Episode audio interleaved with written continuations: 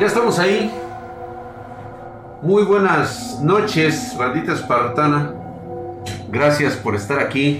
Mamadísimos todos ustedes, gracias. Vamos primero con las historias espartanas. Daniel Gaitán nos escribe muy buenas mi drag. Tengo una historia que viene de generación en generación. Todo empezó por estas fechas aquí en mi querido Tultitlán, Estado de México. Más o menos hace unos 90 años mi bisabuelo vivía en una casa de adobe y una noche él decía que se sentía muy extraño en esa noche. Él salió y todo era campo. Él decía que enfrente de él paso de una persona caminando con, un, con una vestimenta blanca empezó a... Eh, él, al ver a esta persona, empezó a seguirla. Y justo cuando le iba a tocar el hombro, la persona se volteó y vio una cara de caballo. Este ente hizo un crujido de huesos que según él sonó por todo el campo y él, y él cayó desmayado. Al siguiente día lo encontraron y él estaba como si nada, pero en menos de una semana lo secuestraron y lo aventaron a un pequeño canal él sintió como que alguien lo desató de las cuerdas con lo que lo habían amarrado y después de un tiempo en el cual ya tenía hijos, él tenía la costumbre de después de el trabajo en el campo, él se dormía y lo despertó un ente el cual le decía que tenía de dos. O él se iba con este ente o entregaba a un hijo. Y él entregó a su hijo, de el de en medio. Y se dice yo no lo puedo corroborar, pero sí mi tío abuelo de que su hermano sigue persiguiendo a mi tío abuelo al decirle que él sigue. O sea, se ha pasado de generación en generación. Obviamente la redacción está de la verga, pero no importa, seguimos leyendo. Y este ente se apareció cuando mi tío abuelo iba a entrar a una operación, en el cual él tenía un porcentaje de un 30% de sobrevivir. Él cuenta que cuando estaba en operación soñó a su hermano, que entregó mi bisabuelo y le dijo que yo ya todo estaba pagado y no tenía mucho. Y no tiene mucho. Hace unos cuantos años, en unas casas vecinas a las mías, cuando empezaron a escarbar, encontraron cráneos de bebés. Tiene alguna relación con él porque luego en la calle se escuchan niños corriendo bastante, está buena la historia. Por desgracia, Daniel Gaitán nos dio una redacción horrible, pero se pudo entender. Creo que pudo haber sido una historia muy bien hecha, muy bien realizada, pero nos faltó candela. Gracias, mi querido Truet Suedmo, por esa suscripción en Prime, hijo de su putísima madre, mamadísimo. Gracias, Truet Semo, aquí un poco para la chela de mi drag. Ok, ahí estamos mamadísimos. Por cierto, nuevamente les recuerdo que este, estoy ya eh, eh, para este, estoy listo para poder llevar a cabo esta, pues, este documental que se va a hacer acerca de eh, lo relacionado a la brujería. Muchos de ustedes van a encontrar, o sea, no es un spoiler, creo que es algo que he venido yo comentando a lo largo del tiempo. No se trata de un concepto propiamente espiritual, no se trata de un concepto religioso, no es un concepto previamente concebido en el cual fuerzas mágicas y malignas están en este tipo de ambiente. Lo que nosotros denominamos como magia o brujería tiene mucho que ver con el conocimiento de las reacciones de la naturaleza en sí. Esa es una parte primordial aún no hemos desvelado y desconocemos por completo como parte de nuestra evolución. Aunque ustedes no lo crean,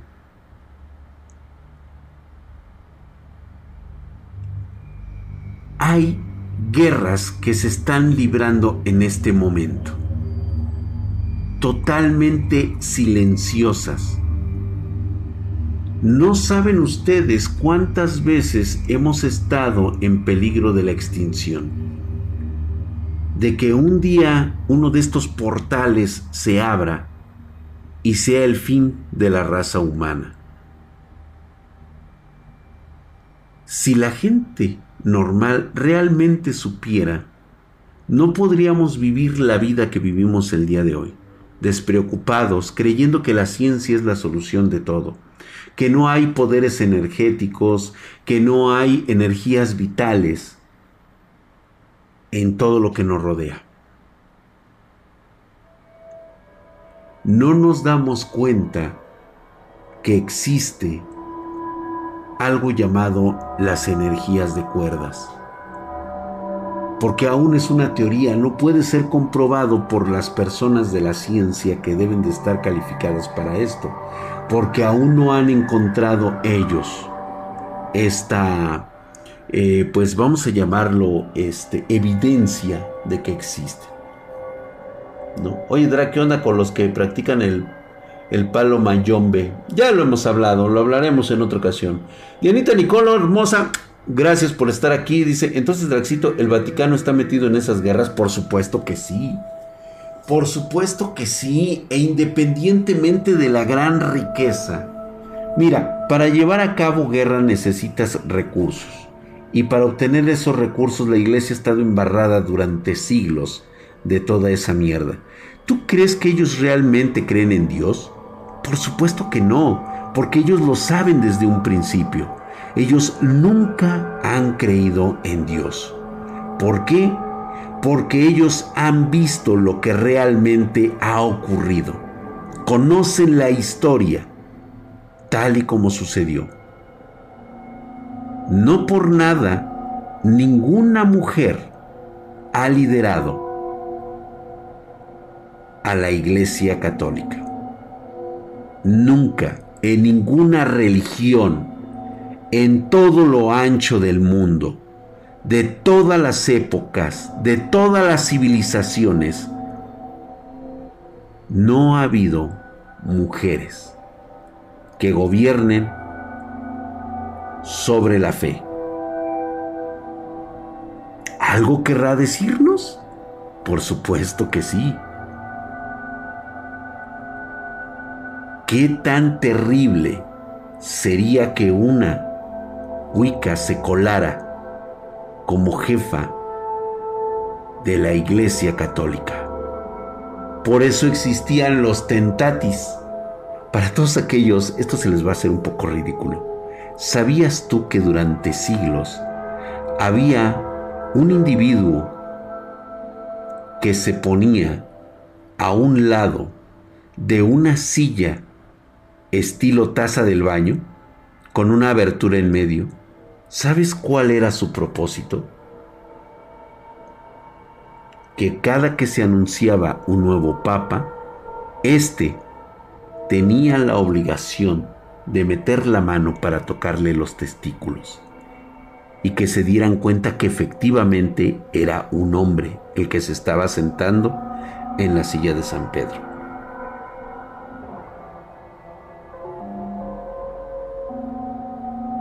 Los Palpati. La iglesia lo ha negado durante siglos, ¿eh? Lo ha negado. Es que ustedes no tienen un poco de idea de lo que realmente a veces ocurre en los lugares más remotos de este mundo. De vez en cuando hay ovejas negras que salen entre las filas de las familias más poderosas de las Wiccas. Gente trastornada, gente que está loca, es tanto el poder que pierden el control. Y hay que detenerlas. ¿Por qué? Porque hay otras Wiccas que están interesadas en el status quo. Les interesa tener su ganado completo y total. No vas a matar al ganado, porque después, ¿qué vas a hacer cuando ya no tengas? Y hay otras cuya locura las lleva a querer exterminar toda forma de vida.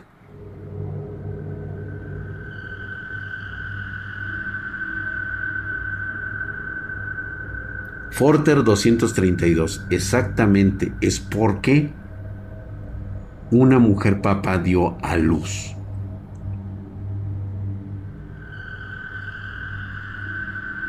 Imagínate la aberración y el espanto de esta misoginia. Esta misoginia no nace porque sí. Se nos ha inculcado que es una especie de machismo. Sí, por supuesto que sí. Hoy en eso se ha convertido. La verdad atrás de todo esto es el terror primordial ese temor que tenían los primeros hombres cuando descubrieron que las hijas de los Ijiji tenidas con las humanas tenían un poder abrumador. Ningún hombre nacido de esas especies tenía lo que tenían las mujeres. ¿Tú crees que no nacieron celos en las clases altas de sacerdotes?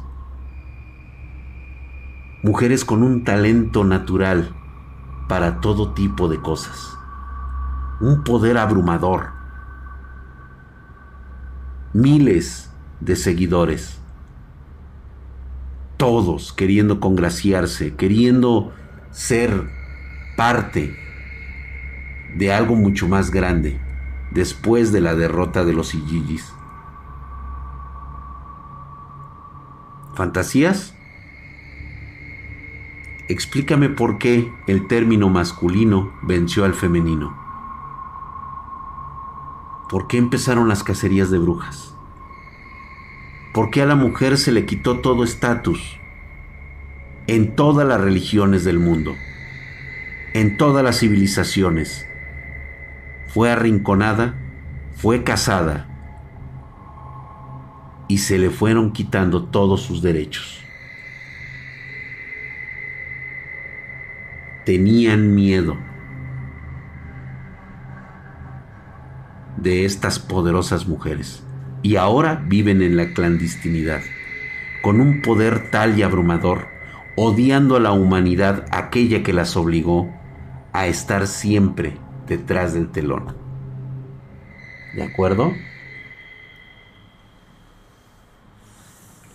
Obviamente lo que nosotros ya tenemos, pues es, son vestigios se nos queda simplemente el hecho de que también las personas son misóginas, las personas son machistas, porque ya no saben ni siquiera por qué es la razón, simplemente es un miedo, es un miedo primordial, es un miedo ancestral que nos hemos heredado de padre a hijo, de padre a hijo, de padre a hijo.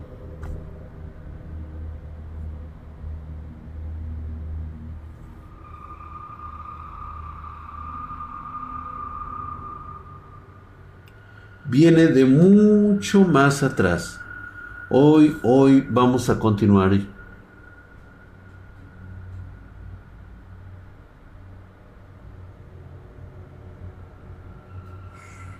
Vamos con José Luis, José Luis Coeto. Nos manda su historia. Dice, la noche del 30 de agosto del 2019 llegué a visitar a mis padres. Me quedé en mi cuarto, prendí la PC que ahí tengo y empecé a jugar Counter-Strike. Dieron la una de la mañana y mi padre tocó a mi puerta. Entró a saludar rápido. Él acababa de llegar de jugar cartas. Pasaron dos horas y bajé por un refrigerio. Al subir las escaleras y ver la habitación que está al lado de la mía, noté que la PC estaba encendida. Ese cuarto es una mini biblioteca con una mesa, estante, libros y sillas. Es una habitación de 20 metros de largo y grandes ventanas de vidrio que dejan entrar la luz exterior. Al fondo estaba una computadora y mi padre con las luces apagadas jugando. asumo que jugaba solitario o blackjack o esos juegos de cartas de antaño. Fui a mi cuarto que quedaba al lado de esa biblioteca. Dejé el plato con botana y el refresco. Y como buen hijo me dirigía a molestar al viejo, a preguntarle que si qué hacía despierto, o si dónde andaba y que si quién le dio permiso. Cuando estaba a punto de entrar a la biblioteca, por así llamarla, me detuve de golpe. Miré al fondo y sí, se veía la luz tenue de la luz de la PC en la oscuridad. Yo jamás pude pasar por la puerta, una puerta que desde niño entraba y salía como a cualquier parte de mi casa.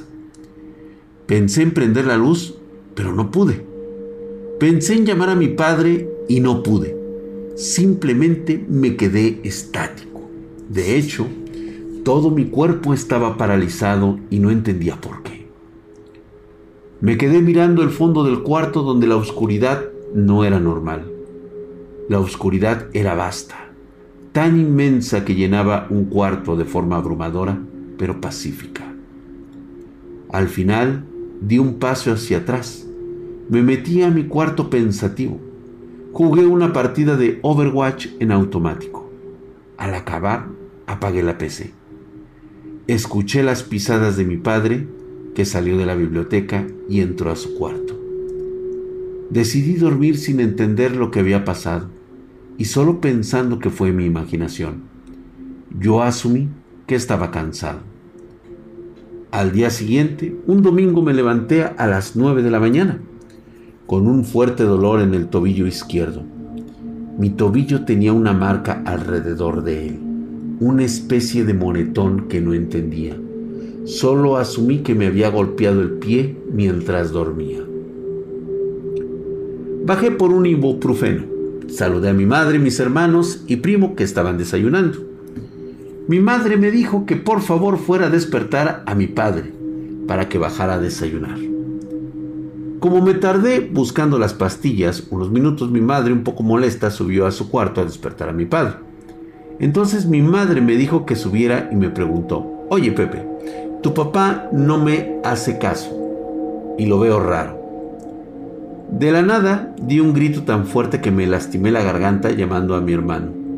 Mi hermano y mi primo subieron corriendo. Yo estaba dando respiración de boca a boca a mi padre, pero ya era tarde. Era solo el intento absurdo de un hijo que amaba a su padre. Mi padre con una sonrisa en su cara había fallecido esa mañana. Días después, ya que mi mente estaba clara, entendí algo muy simple. Esa noche que no pude entrar a la biblioteca donde estaba mi padre jugando, él no estaba solo. Esa inmensa oscuridad era la muerte acompañándolo. Y algo me detuvo tan fuerte esa noche para que no entrara a la habitación que me dejó un moretón y el tobillo lastimado por una semana. Qué relato, ¿eh? Muy, muy bueno. José Luis Coeto, gracias por tu historia, muy bien redactada. Este, bastante triste la situación que ha sucedido, pero es muy cierto. Cuando es la hora de partir, hay personas que no desean a nadie a su alrededor para no impregnarlas del aroma nefasto de la muerte.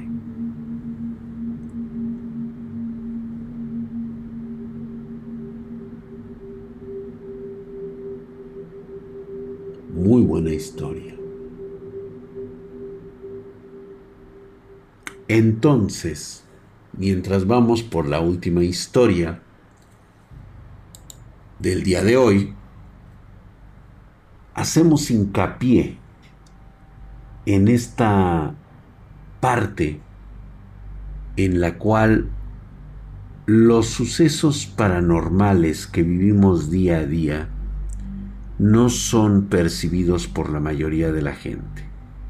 Ustedes se acuerdan del video de Breakman, muchos de ustedes lo habrán visto, del youtuber que fue a este local en donde le, les aparece un demonio.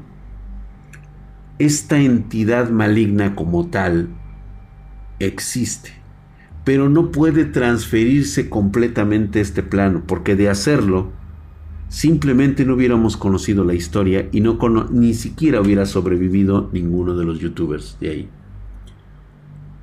Si se dieron cuenta, solamente fue a través de una cámara que este individuo se dio cuenta de que estaba algo más en la habitación. Una entidad energética fantasmagórica, por llamarlo así. Con esto quiero darles a entender, si no han visto el video pueden verlo, de Breakman. El de la tienda de piñatas, correcto Albert.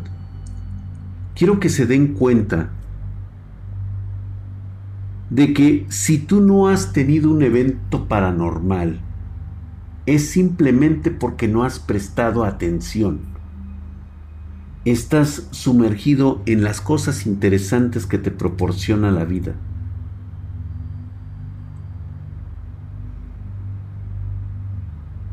Decía en alguna ocasión un viejo misterioso amigo de mi abuelo, que ya les platicaré esa historia,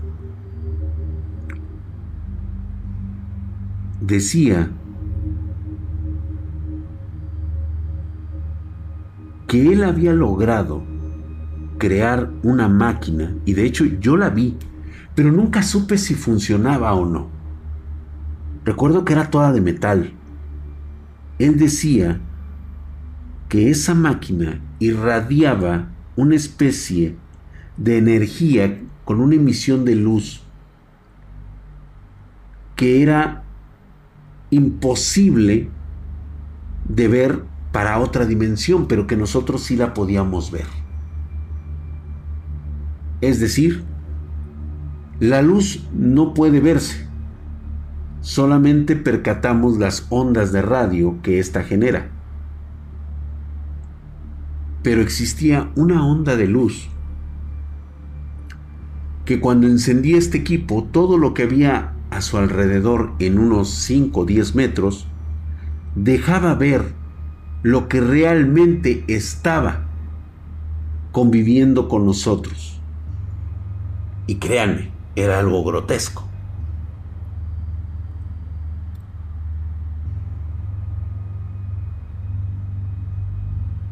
Chequen el video. Si gustan, este, mis este, moderadores, muchas gracias. Si gustan ponérselos a los espartanos para que lo puedan ver y que se den cuenta de que a veces no es porque estés buscando algo, simplemente lo dejas pasar. Lo dejas pasar y no quieres saber de él.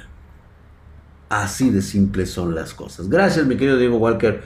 Jennifer Hermosa, gracias por estar aquí. Muy buenas noches. Vámonos con la historia de Akitsu Medina. Te dejo una historia para cuando la puedas leer. Muchas gracias y muy buenas noches. No llevo demasiado tiempo siguiéndote, pero en poco tiempo he podido ver bastante contenido de tu canal realmente útil y entretenido. Muchas gracias. Esta historia es algo larga y espero haberla escrito con coherencia y no le sea aburrida. Quiero contar una experiencia que viví aproximadamente hace 8 años, cuando tenía 17 años. Era una noche de diciembre en la cual nos quedamos en mi casa a ver películas de terror. Éramos mi novia, mi prima y yo. Ay, deberé empezar por decir que suelo ser irrespetuoso con tal de provocar entidades. Me considero agnóstico, como la mayoría. Y yo sé que es algo demasiado tonto de mi parte hacer ese tipo de cosas. Preparábamos la comida chatarra en la cocina y comenzamos a contar historias de terror. A mí se me ocurrió decir, espero que suceda algo. Y si llega a pasar, el diablo me la pela. No pasó ni un minuto cuando se sintió un estruendo debajo del suelo donde nos encontrábamos. Mi novia dijo con algo de molestia. Pero ahí andas diciendo tus tonterías. Le respondí que seguro eran truenos de la estructura de la casa, debido al frío que hacía esa noche. Nos fuimos a mi habitación, todo bien, hasta que pusimos la segunda película.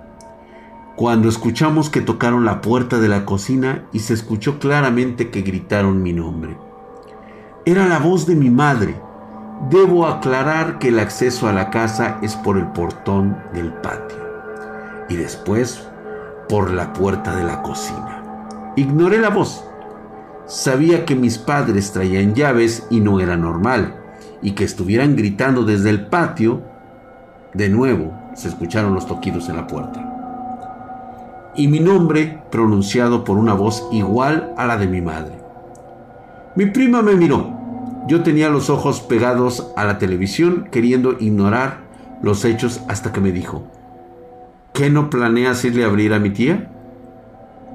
La miré y le dije que ese no podría ser mi mamá, dado que no escuchamos ningún auto llegar en ese entonces. Y la ventana de mi cuarto da para la ventana. En fin, fuimos a revisar y al asomarme por la ventana no había nadie. Salí y recorrí el patio, pero estaba solo. Mi prima creyó que mi mamá se habría ido y volvería después, así que regresamos a continuar la película. Pasaron 15 minutos y sucedió lo mismo pero yo quería ignorarlo hasta que de nuevo mi primo y mi novia me miraron. Abre o se va a enojar tu mamá. En ese momento inhalé con calma y les dije que si habían puesto atención desde el inicio. Me miraron confundidas. ¿Cuántos toques dan a la puerta antes de decir mi nombre? Mi novia respondió, son tres. Pero tampoco creo que sea algo significativo. Además, es la voz de tu mamá. Yo ya había escuchado esa voz en mi infancia y hay algo cada vez que escucho ese sonido pronunciar mi nombre que me causa cierto repelus.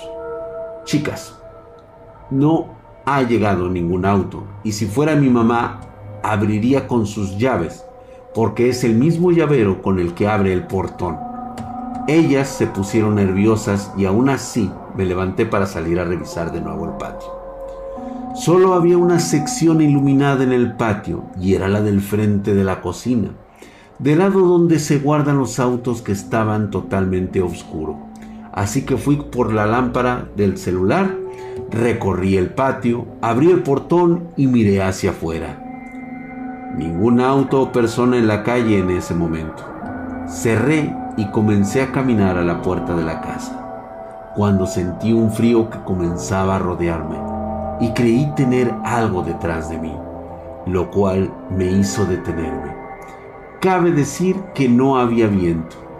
A mi mente me llegó una imagen como si hubiese un pensamiento intrusivo e imaginé estar dentro de un cubo oscuro.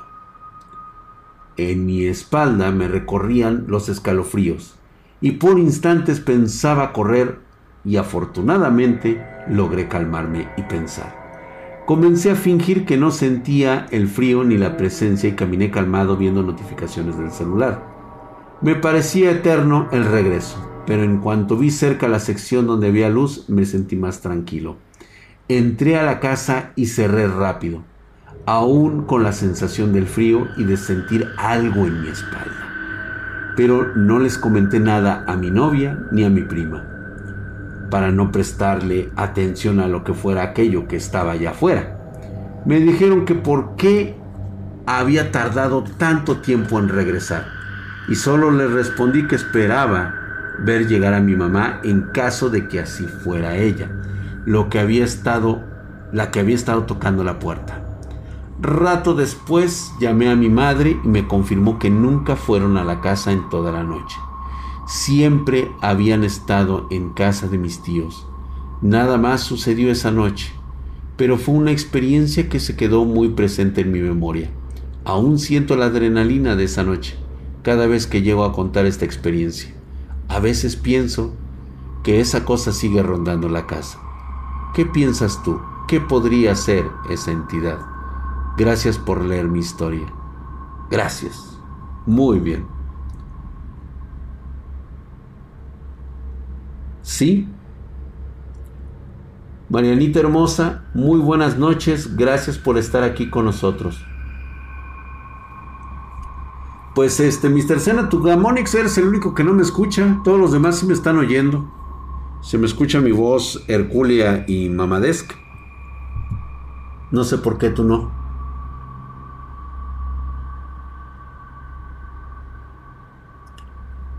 ¿Está al acecho, Drac? Sí. Pero parece ser que no se puede acercar, simplemente puede observar.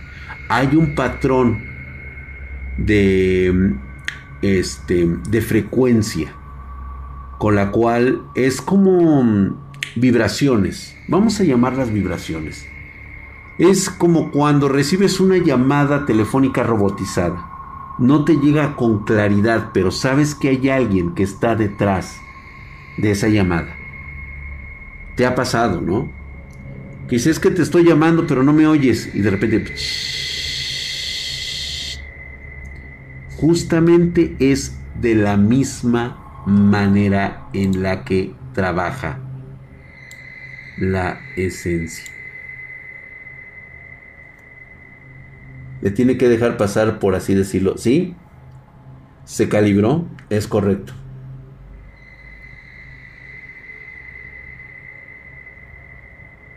Sí, mi querido Iberic, y pasarán cosas peores según la Biblia, pero afortunadamente en Spartan Geek estamos bien pertrechados. Así que si quieres algo, contáctanos a pedidos arroba Spartan Geek, nosotros hacemos milagros. ¿Sí? Yo soy como Jesús. Tú tráeme bolillos y yo los convierto en gráficas. Y pues bueno, no se puede retrasar más esta historia. De hecho, es algo que ya les quería contar desde hace un buen rato, sin embargo no me sentía yo preparado. Número uno, porque es un concepto personal. Es un concepto que escuché de una persona como Carlos Vallarta decir que, este, que no dejaba que su hijo este, viera a Chespirito en la televisión o en algún otro medio porque lo consideraba pues un, un personaje, un individuo, este, huevón flojo, que no escribía sus historias y no las renovaba constantemente. Algo hay de cierto en eso. La otra es de que también fue parte del servilismo del priato que conocimos, o bueno, ustedes no lo conocieron, pero Flyers, yo y otros conocimos lo que era el priato de verdad, ¿no? Ese priato en el cual este, prácticamente es el mismo que tenemos el día de hoy con, con otro güey que está ahorita sentado en la silla presidencial, es exactamente el mismo. Así, igual, con bizarros, con bots y todo. Nada más que eran de otra índole en aquel entonces. Bien, cuando yo volví a escuchar la situación, inmediatamente me vino el recuerdo aberrante, horroroso, de mi primo Mike. Le, le decía yo Mike.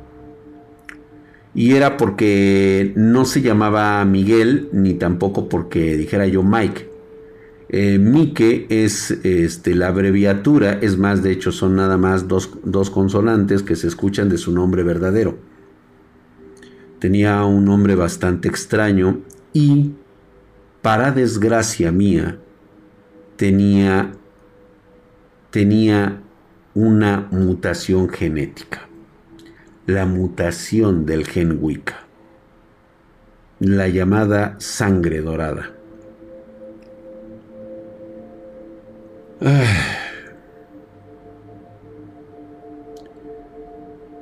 No, no me caía mal. La verdad es que lo, lo llegué a apreciar. Pero el simple hecho de su forma de ser era repugnante, era repulsiva.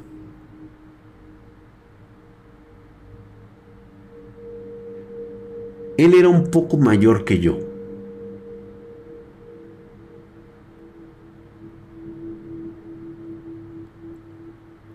Sí, Night Dragon, es correcto, el nombre de mis familiares están en el idioma de los Wiccas. Gracias, gracias por estar aquí. Y pues bueno, Voy a describir un poco a Mike. Mike es que no hay forma de describirlo.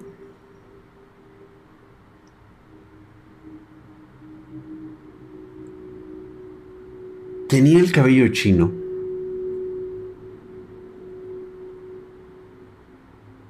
Muy pocos tenían el cabello chino.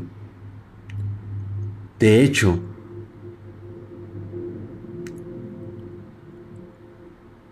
el que realmente tenía el cabello chino había estado en la generación anterior y ustedes ya se los presenté. El hermano mayor de mi madre, el hija.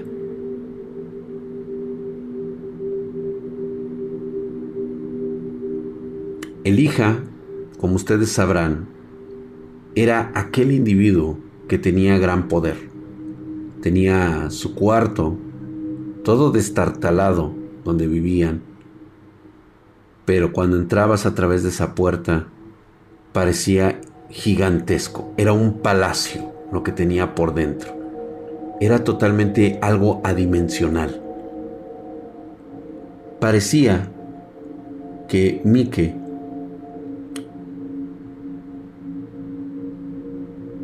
era como una copia al carbón. Una fotocopia de Elija.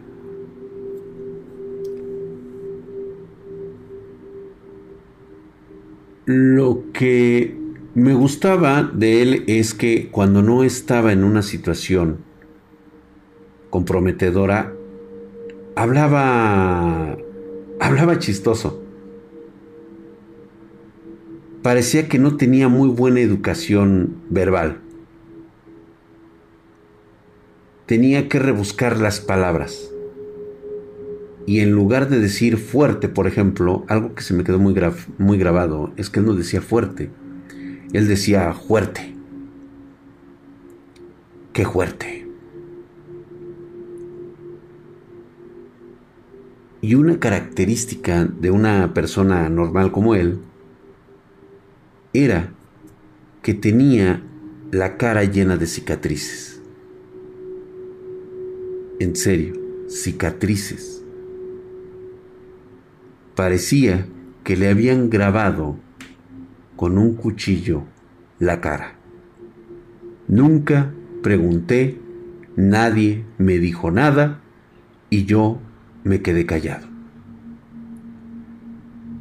Tenía mis dudas, pero si algo había aprendido de todos los sucesos que me traumaron en esa etapa era no preguntes lo que no te concierne.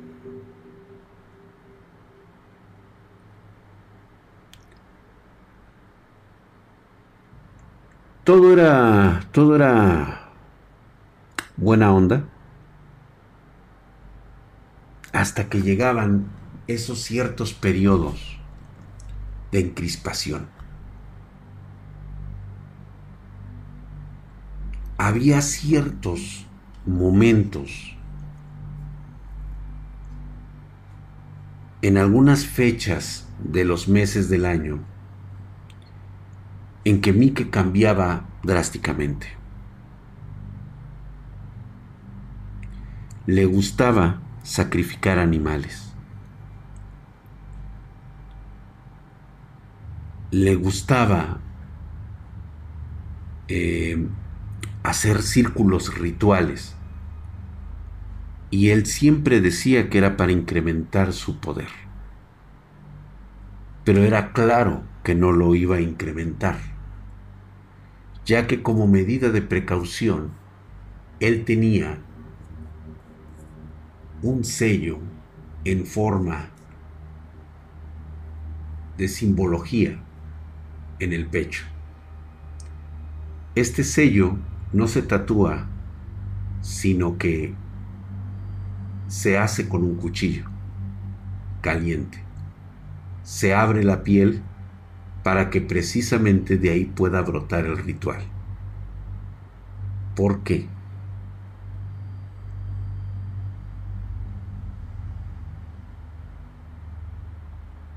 La forma de cambiar era tal que a mí sí me llegaba a crispar un poco su forma de ser. Y eso que estaba yo acostumbrado, acostumbrado a, a los sucesos de mi familia. Pero Mike era algo más, porque parecía un buen muchacho. Reitero, era un poco mayor que yo. ¿Se acuerdan ustedes de, de, el otro familiar del cual había hablado, Donnie? ¿No he hablado de Donnie? Creo que sí. Aquel que fue llevado en la oscuridad por unas garras invisibles que nunca más volvimos a saber de él.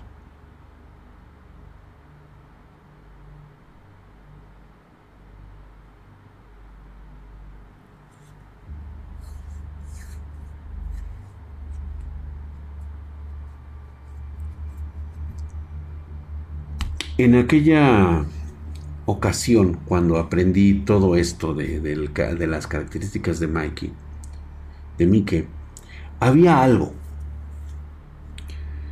que me daba miedo. Porque la primera vez que lo vi, temblé y fui inmediatamente con mi mamá. No recuerdo si era sábado o domingo. En la noche salían los capítulos nuevos del Chavo del Ocho.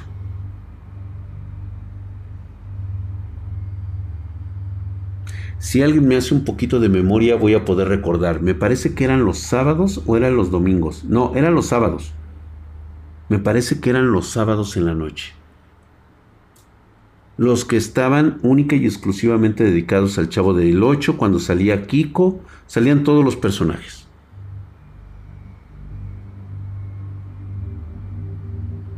Ariel, tú sí conoces esa historia.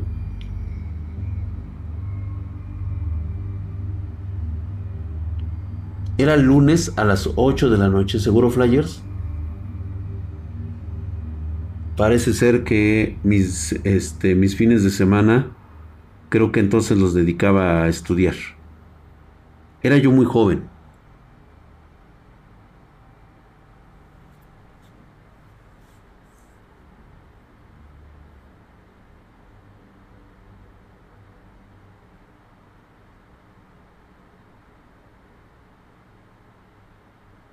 Eso es correcto.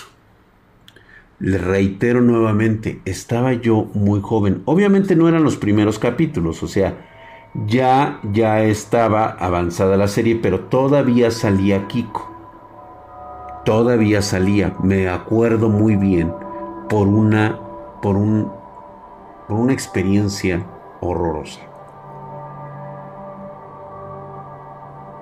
Mike era un gran fanático de Roberto Gómez Bolaños.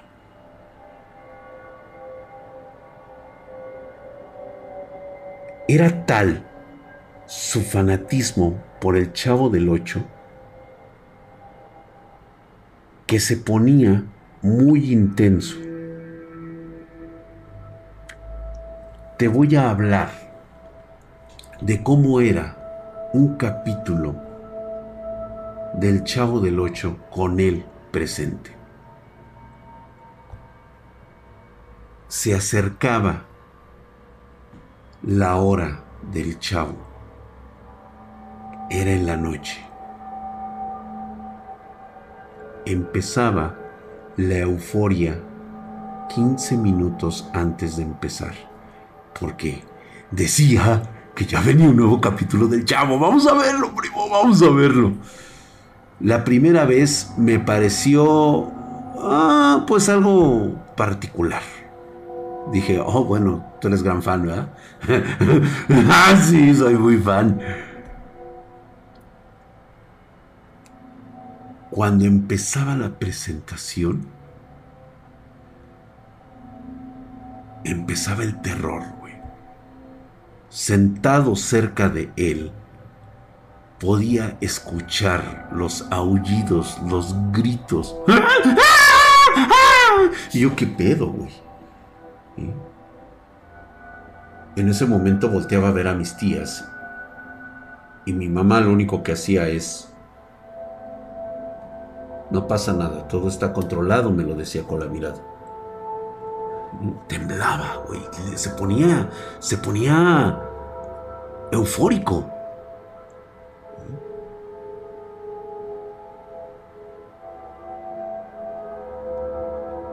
Durante todo el proceso, le subía todo el volumen a la televisión. Se reía de cualquier tontería que saliera del chavo del ocho.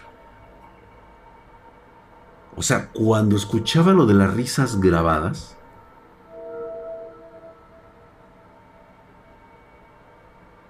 era prácticamente como un, una especie de orgasmo.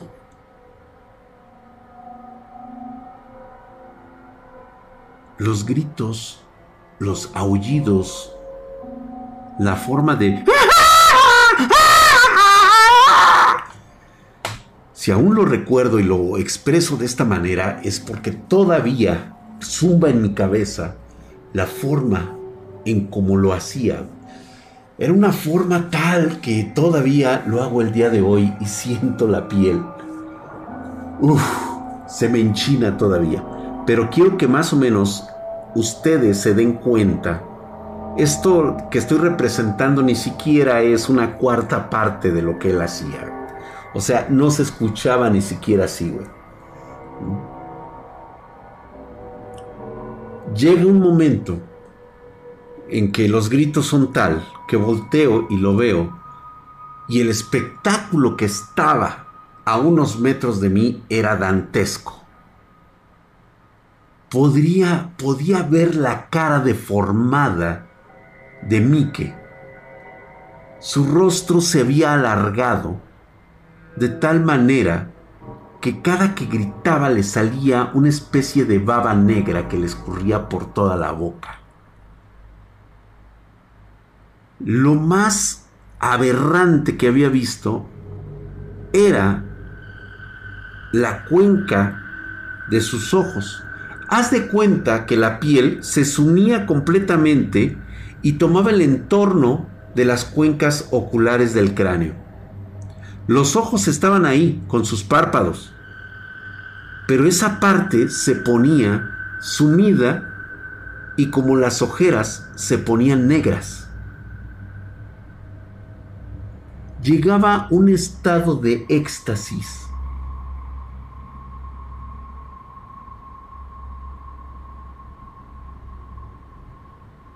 que era que era tan tan bizarro, tan grotesco, tan lleno de terror y miedo. Y cada cosa que pasaba en el programa era O sea, güey, parecía que sufría y a la vez se extasiaba del, del programa. Neta, era algo muy bizarro, era perturbador, güey, para mi edad. Había visto cosas que ya perturbaban en mi familia, pero jamás creí que un primo mío que tuviera la enfermedad de la Wicca, o sea, se comportara de esa manera, güey. Terminaba el programa. Y yo así sentado, güey. Y mi primo, empezaba poco a poco a regresar a su estado. ¿Lo viste, Fribo? ¿Lo viste? me encanta, me encanta. Algún día voy a conocer a mi ídolo. Y cuando lo conozca, seré parte de él. Siempre decía eso. Siempre decía eso jamás salió de casa. La última vez que lo vi, tendría él unos 16, 17 años. No lo pudieron retener más Y al parecer, a pesar del dolor de mi tía, así como me había sucedido a mí, lo habían mandado al campamento.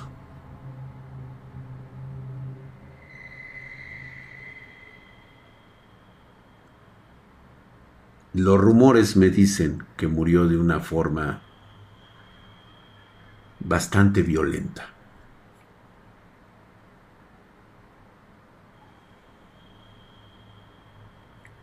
Así es, Carlos. Quiero decirles que la piel de mi primo era como una especie de gris, de gris oscuro. Es como si su rostro siempre estuviera como color platinado, como color este plateado. Opaco. Para que más o menos tengan una idea de cómo era su imagen. Y esto que les estoy contando era cada ocho días durante tres, tal vez cuatro años. Yo quedé muy, muy traumatizado por eso. Y es por eso que no recuerdo un solo capítulo del Chavo del Ocho. No hubo un solo capítulo que me haya marcado como les marcó a muchos de ustedes. No recuerdo algún capítulo en especial que yo recuerde. Todo lo he visto en internet. Y cada que veo un fragmento del Chavo del Ocho, inmediatamente lo quito.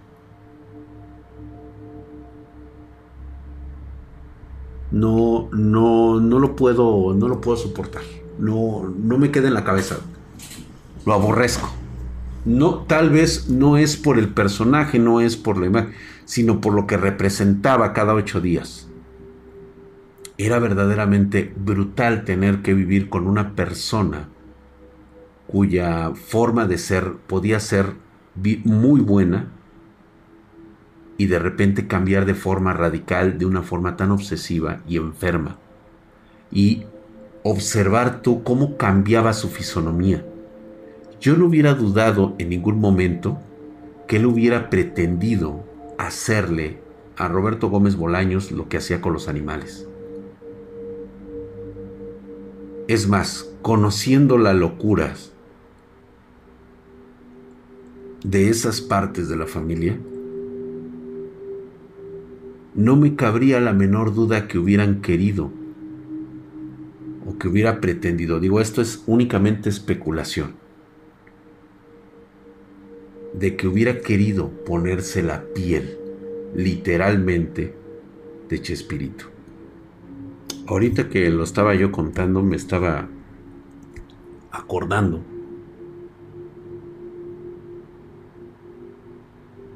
Y todavía lo tengo en la cabeza cómo era. Hacía cosas bien raras. Una vez lo vi con unas pantuflas.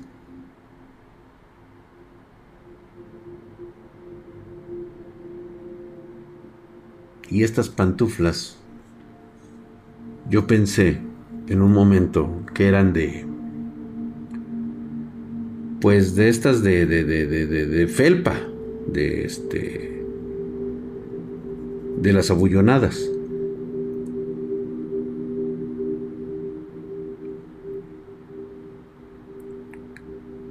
Había tomado a dos ardillas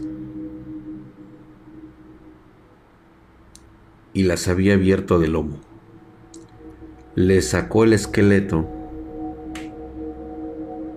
y así se las puso como si fueran calcetines. Y así caminaba.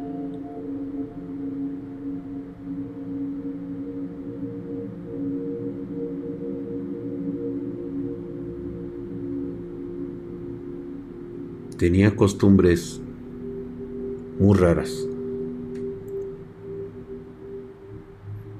Forma de caminar, su forma de hablar, su rostro lleno de cicatrices y esa transformación de locura, como si saliera su verdadero ser cada que veía un capítulo del Chavo del Ocho. Salía toda, toda la infección de una maldición. Todo lo tenía él, todo.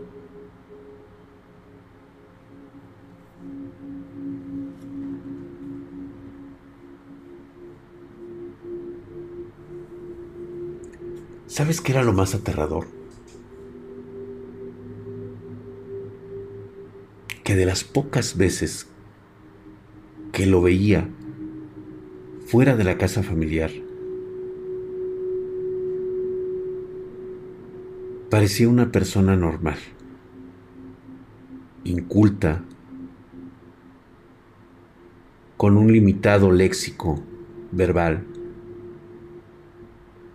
pudiera haber pasado como un chico de la calle,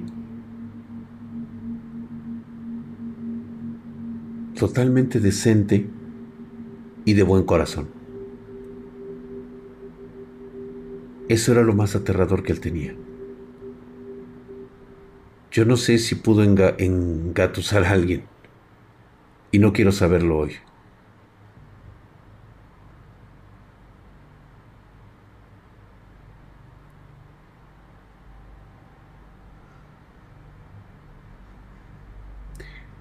Esa es la historia de Mickey.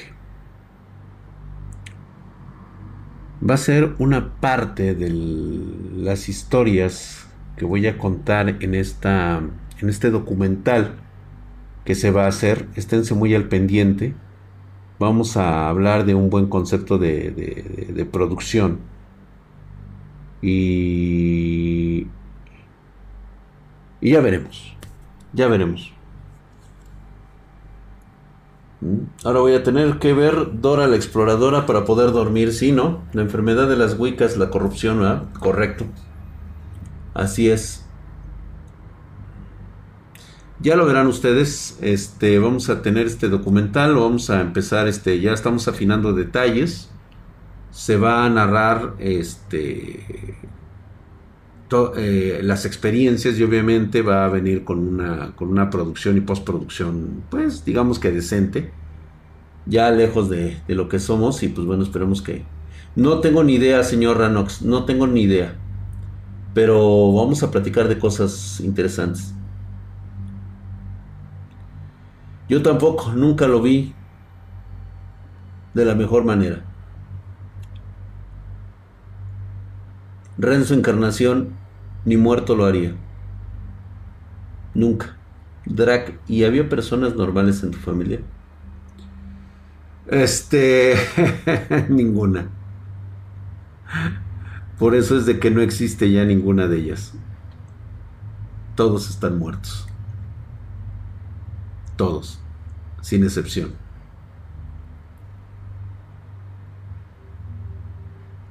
Muchísimas gracias por haber escuchado esta historia. Sí me perturbó un poquito. Sí me hizo recordar cosas de mi niñez que quiero olvidar. Entonces les pido por favor que descansen igualmente. Y cada que vean un pequeño fragmento del Chavo del 8, recuerden que había que había una entidad psicótica que gustaba del Chavo del 8. Pasen ustedes buenas noches. Oh.